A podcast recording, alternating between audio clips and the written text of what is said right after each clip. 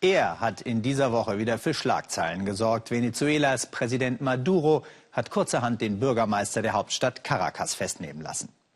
Hier sehen Sie das Video einer Überwachungskamera im Rathaus von der Festnahme, Vorwurf gegen den Bürgermeister, ein angeblich geplanter Staatsstreich.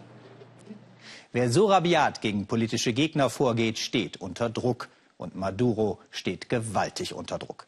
Seiner Regierung geht das Geld aus. Venezuela verfügt weltweit über die größten Ölreserven und hat Saudi-Arabien längst von der Spitze der Erdölförderländer verdrängt. Über 50 Prozent der Öleinnahmen wandern in den Staatshaushalt und trotzdem ist das Land seit Jahren hoch verschuldet. Mit dem dramatisch gesunkenen Ölpreis steht Venezuela vor dem Bankrott. Der Karneval bot den Venezuelanern in dieser Woche zumindest eine kleine Chance, die Misere etwas zu vergessen. Aber auch das wird immer schwieriger wie Peter Sonnenberg erzählt. Anni ist die Chefin einer Karnevalsgruppe und sucht bis zur letzten Minute Material für die Kostüme. Das Gefühl, alles zu bekommen, was auf der Einkaufsliste steht, sagt sie, kennen wir nicht mehr, seit Venezuela in der Wirtschaftskrise steckt. Eh, Auch Sachen für den Karneval sind schwer zu finden. Die Geschäfte investieren nicht in teure Stoffe und viele Läden stehen kurz vor dem Aus. So sind bei der Generalprobe am Abend vor dem ersten Karnevalszug viele Kostüme noch nicht fertig. Als hätten sie vor 20 Jahren schon etwas von diesen Schwierigkeiten geahnt, nennt sich die Truppe Nuevo Reto. Neue Herausforderung. Und die letzte Nacht vor dem Auftritt wird eine Herausforderung, damit alles noch fertig wird, für 50 Tänzer. 100 waren sie voriges Jahr, aber für so ein großes Ensemble war diesmal kein Geld da. Am nächsten Tag ist es nicht der Stress, der aus ihren Gesichtern spricht, sondern die Enttäuschung. Um zwei Uhr wollte der Gouverneur den Umzug starten, um vier ist er immer noch nicht da. Seit Stunden stehen die Kinder bei 40 Grad in der Sonne, als der Politiker endlich Zeit findet, sich feiern zu lassen. Venezuela gehe es nicht schlecht, sagte er auf die Frage, warum die Menschen in den Geschäften nichts finden und warum ihnen Geld fehle, um Kostüme zu kaufen. Der Umzug werde doch jedes Jahr größer, ich solle nur mal richtig hinschauen. Es ist diese politische Scheinwelt, mit der der venezolanische Sozialismus das Land zugrunde richtet. Die Partei baut Motivwagen, mit denen sie die eigene politische Leistung lobt. Zehn Jahre gute Arbeit propagiert dieser. Als die Sonne untergeht, ist den Kindern der Spaß längst vergangen. Und als es dann endlich losgeht, haben die Parteiwagen Vorfahrt. Denn diesen Umzug veranstaltet die Regierung. Freiwillig tanzen sie hier nicht, erzählt Ani. Aber nur wer hier mitmacht, darf beim richtigen Umzug am nächsten Tag um das Preisgeld für die beste Show mitkämpfen. Alles auf dieser staatlich organisierten Politparade ist Propaganda und die Frau des Gouverneurs darf die Königin der Narren sein. Die echte Welt sieht anders aus.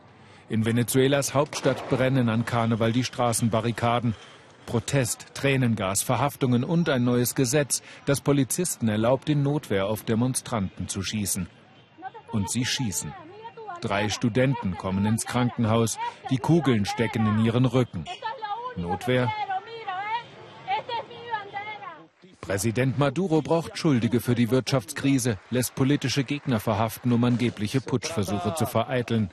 Er diskreditiert Oppositionspolitik als Verschwörung, hat aber selbst kein schlüssiges politisches Konzept. Die Regierung hat völlig den Bezug zur Realität und zu den Problemen des Landes verloren. Ich bete dafür, dass sie den Ernst der Lage noch erkennt, ihre Politik korrigiert und anfängt, die Ursachen für die Misere zu bekämpfen, anstatt der Symptome. Also die Produktion anzukurbeln, anstatt Supermarktbesitzer einzusperren oder per Gesetz Warteschlangen zu verbieten. Chavistische Scheinwelt. Wer die Augen zumacht, sieht seine Probleme nicht. Die Schlangen sind länger als je zuvor, aber in die Tiefgaragen der Einkaufszentren verbannt. Wir drehen sie, obwohl das streng verboten ist. Wer rechtzeitig kommt, darf heute zwei Dosen Milchpulver kaufen. Doch als unten noch 500 Menschen anstehen, gibt es oben nur noch 30 Dosen. Dann merkt ein Spitzel, dass wir mit dem Handy Bilder machen und wir werden verhaftet und zwei Stunden festgehalten.